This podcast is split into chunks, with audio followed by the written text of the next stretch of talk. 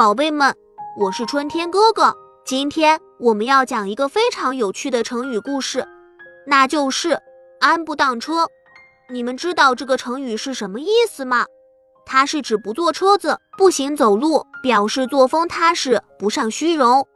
那么这个成语是怎么来的呢？让我们来听听这个故事吧。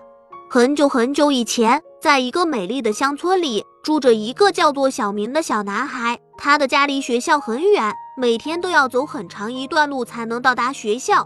小明非常勤奋，他每天早早的起床，简单的吃些早餐，然后就背着书包去上学了。他从不抱怨路远，也不羡慕那些可以坐车的同学。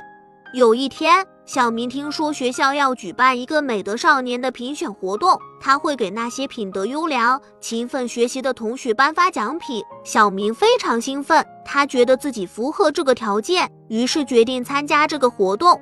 评选那天，小明早早的来到学校，他看到其他同学都是坐车来的，心里有些紧张。但是当轮到他上台发言时，他自信地说：“我虽然每天要走很长的路才能到学校，但是我从不抱怨，因为我明白走路不仅可以锻炼身体，还能让我更加珍惜学习的时间。我希望大家也能像我一样，不要被困难吓倒，勇往直前。”小明的话让在场的同学们都非常感动。最后，经过评委们的认真评选，小明被评为美德少年，还得到了奖品。